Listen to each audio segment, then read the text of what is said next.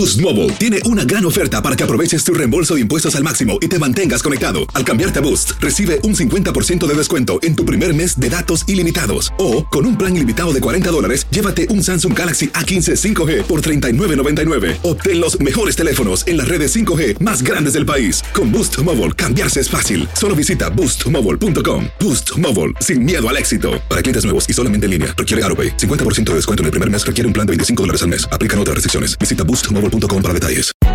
Hay gente a la que le encanta el McCrispy y hay gente que nunca ha probado el McCrispy.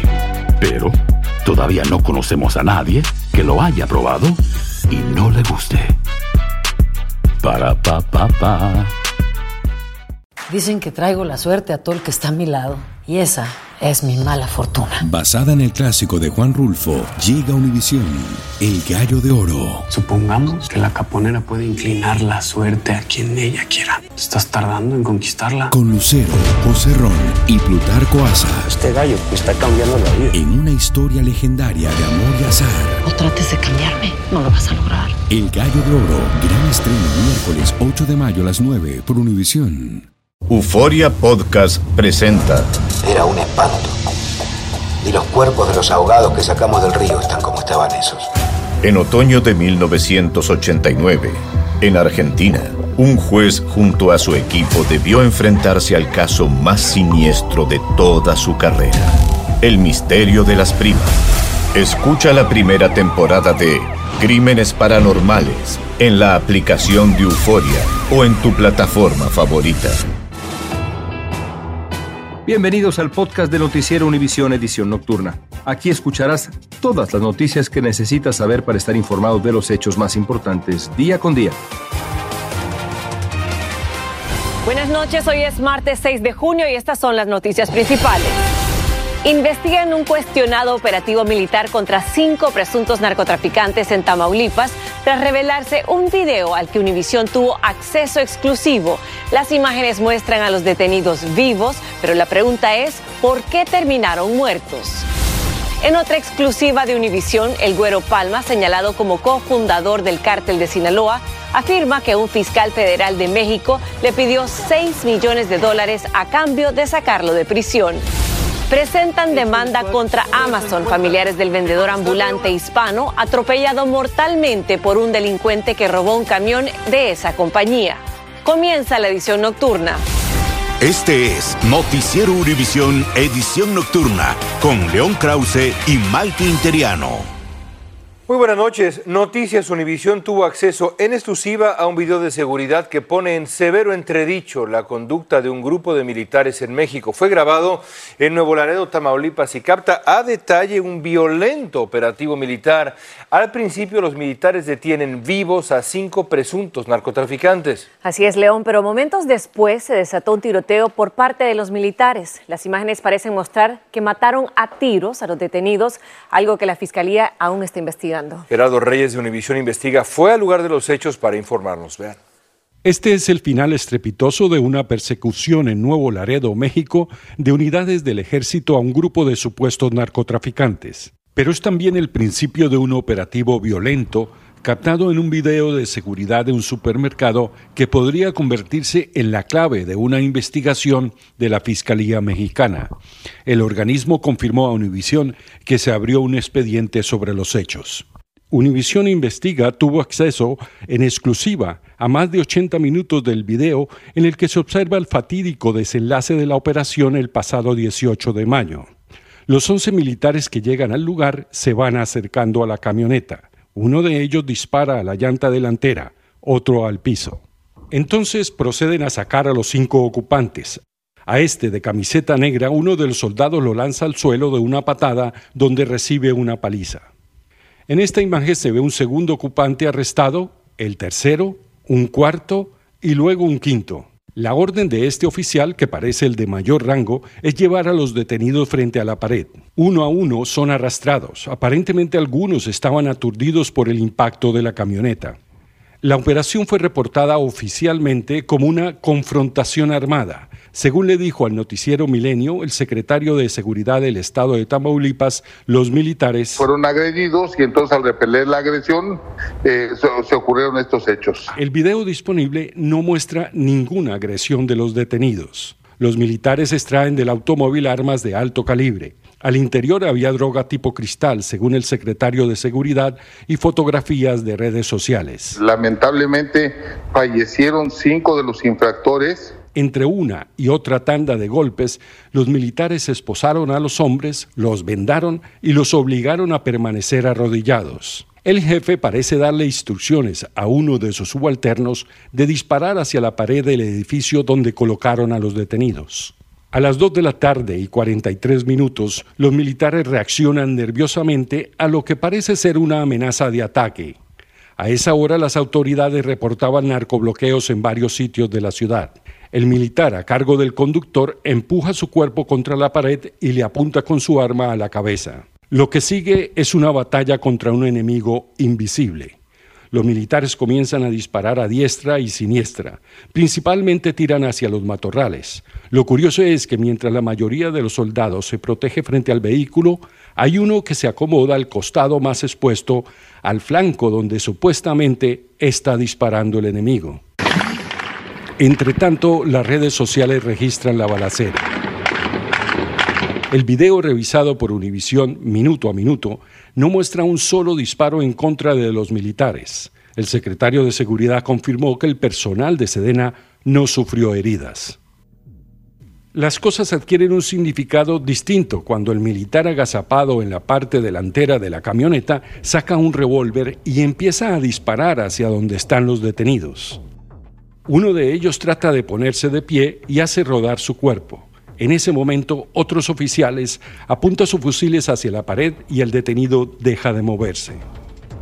La cámara registra un movimiento frenético en el lugar donde fue obligado a arrodillarse otro de los arrestados, pero en un momento no hay más señales de vida ni de él ni de sus compañeros. Las unidades de Sedena alteran la escena de los hechos según un experto que revisó el video. Aquí se ve a uno de los soldados que sujeta un arma con un plástico y la pone al lado del cuerpo de uno de los detenidos. Lo repite con otro, pero esta vez se asegura de esparcirle arena. Muy feo de ver, a plena luz del día, totalmente amateur. Poco profesionalismo del ejército mexicano en esta demostración. Y después entonces con un plástico o lo que sea, una, una camisa, a, a ponerle las armas, después que lo han tiroteado, a ponerle las armas. En el lugar se presenta un militar que pone una bolsa intravenosa a uno de los arrestados mientras un soldado graba o transmite la acción. La cámara muestra cuando el herido empieza a hacer algunos movimientos. Un helicóptero militar sobrevuela el terreno, pero no es para recogerlo. Es una ambulancia la que se lleva el cuerpo del joven, una hora después de recibir los disparos. Según versiones de médicos locales, llegó muerto al hospital. Justo aquí, donde fueron colocados los cuerpos de los sospechosos, hay rastros de sangre, algo que parecen orificios de bala, y las cruces en memoria de jóvenes que van de los 21 a los 38 años de edad. Desde Nuevo Laredo, México, Gerardo Reyes, Univisión. Univisión contactó al vocero de la Secretaría de la Defensa Nacional Mexicana para que diera su versión de los hechos que acabamos de ver, pero no obtuvimos respuesta. Para conocer más de esta historia puede escanear el código que aparece ahora mismo en pantalla. Y ya hay reacciones en México sobre la actuación de elementos del ejército en Nuevo Laredo, Tamaulipas. Políticos de oposición dicen que el gobierno debe poner un alto al ejército y expertos piden que retiren a los militares de las calles para evitar ese tipo de abusos. Alejandro Madrigal tiene las reacciones al video que publicó Univisión.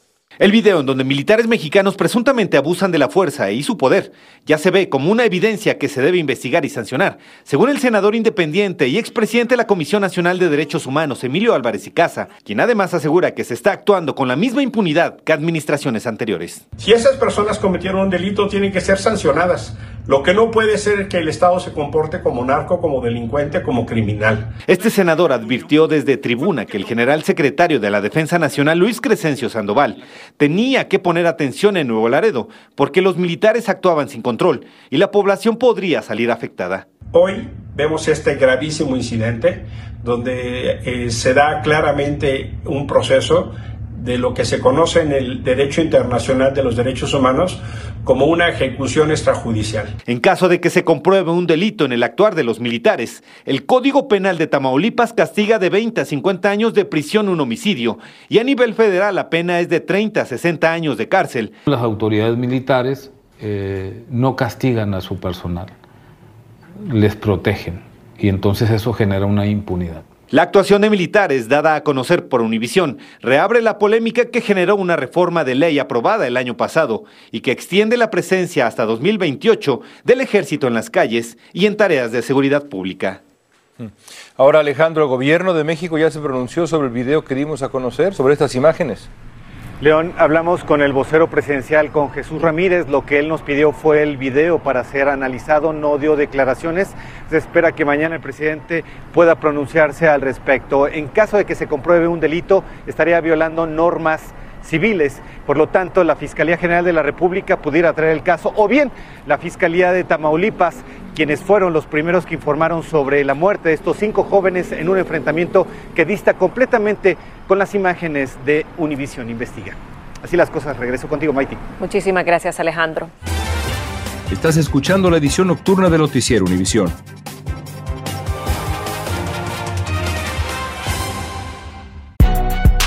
Si no sabes que el Spicy McCrispy tiene Spicy Pepper Sauce en el pan de arriba y en el pan de abajo, ¿qué sabes tú de la vida? Para, pa, pa, pa. Lucero junto a José Ron protagonizan El Gallo de Oro. Gran estreno miércoles 8 de mayo a las 9 por Univisión. Y de las mejores. Continuamos con el podcast de la edición nocturna de Noticiero Univisión.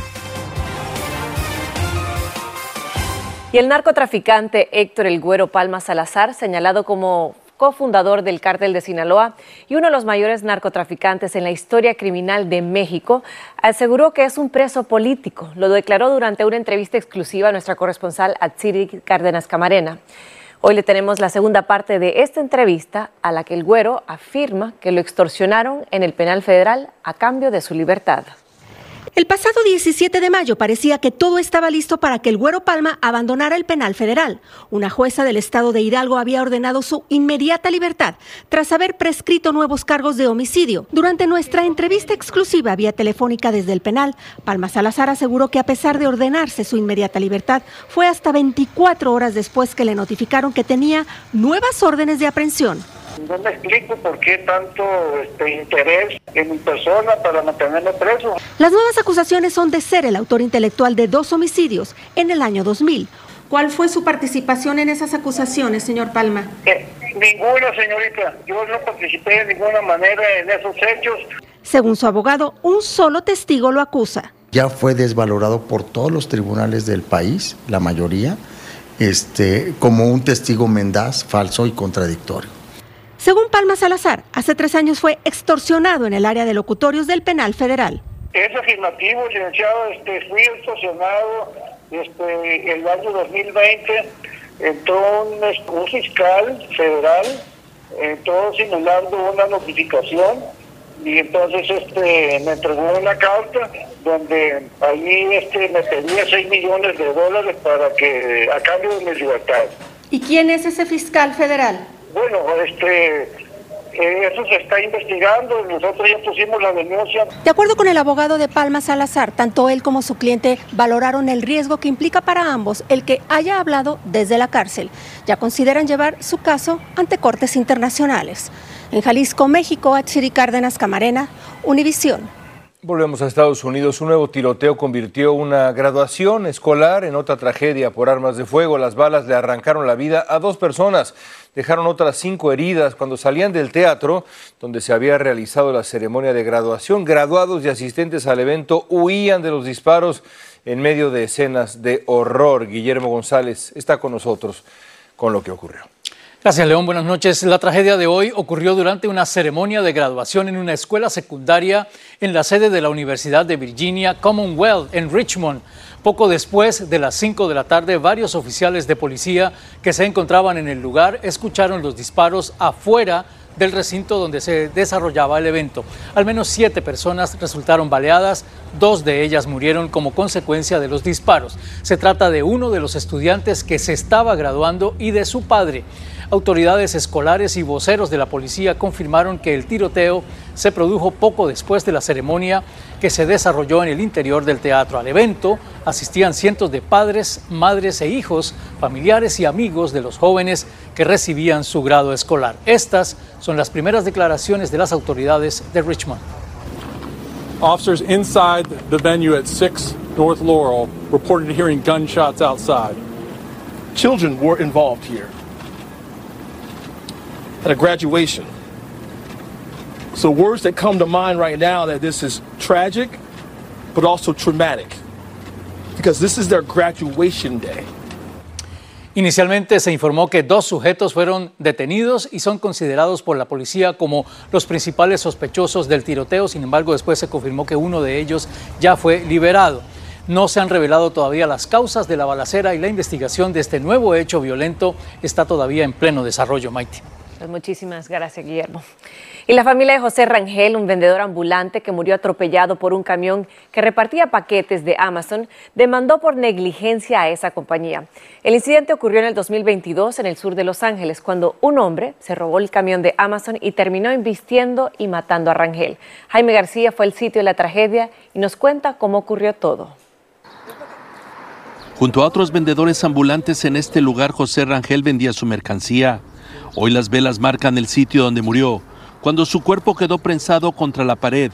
Amazon doesn't want to take any responsibility. Amazon ha rechazado cualquier responsabilidad por la tragedia, señaló el abogado de la familia Rangel, anunciando una acción legal en contra de esa compañía por negligencia y la muerte injustificada del vendedor de origen mexicano. El 17 de febrero de 2022, un repartidor de Amazon dejó su camión con la puerta abierta y el motor andando.